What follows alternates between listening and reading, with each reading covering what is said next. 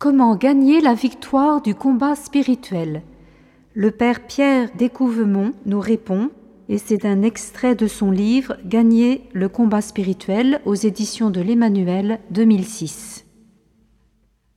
Si l'on veut sortir victorieux d'un combat, il est indispensable de repérer la tactique de son adversaire. Satan est terriblement rusé. C'est la première chose qui nous est dite de lui dans la Bible, en Genèse 3, 1. Le serpent était le plus rusé de tous les animaux des champs que Dieu avait fait.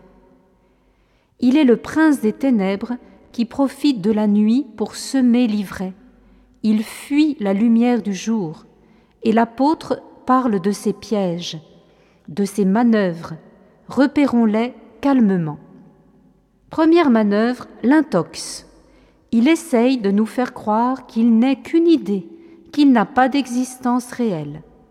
Deuxième manœuvre, le camouflage. Il se déguise en ange de lumière pour nous faire tomber dans ses pièges. Troisième manœuvre, l'anesthésie.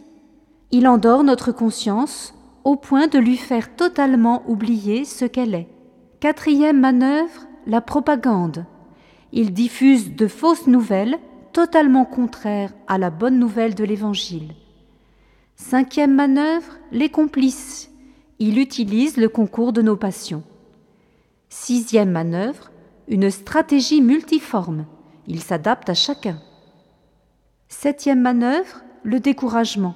C'est l'arme secrète qu'il utilise sans cesse. Après avoir bien repéré la stratégie de l'adversaire, le chrétien dispose de tout un arsenal de missiles pour remporter sur lui un grand nombre de victoires. Même s'il essuie quelques défaites au cours de la guerre, il est habité par une espérance qui ne doit jamais le quitter.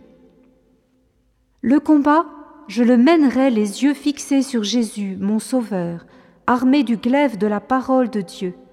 Je devrais accepter de progresser à petits pas en reprenant sans cesse des résolutions précises et efficaces pour lutter contre mon défaut dominant.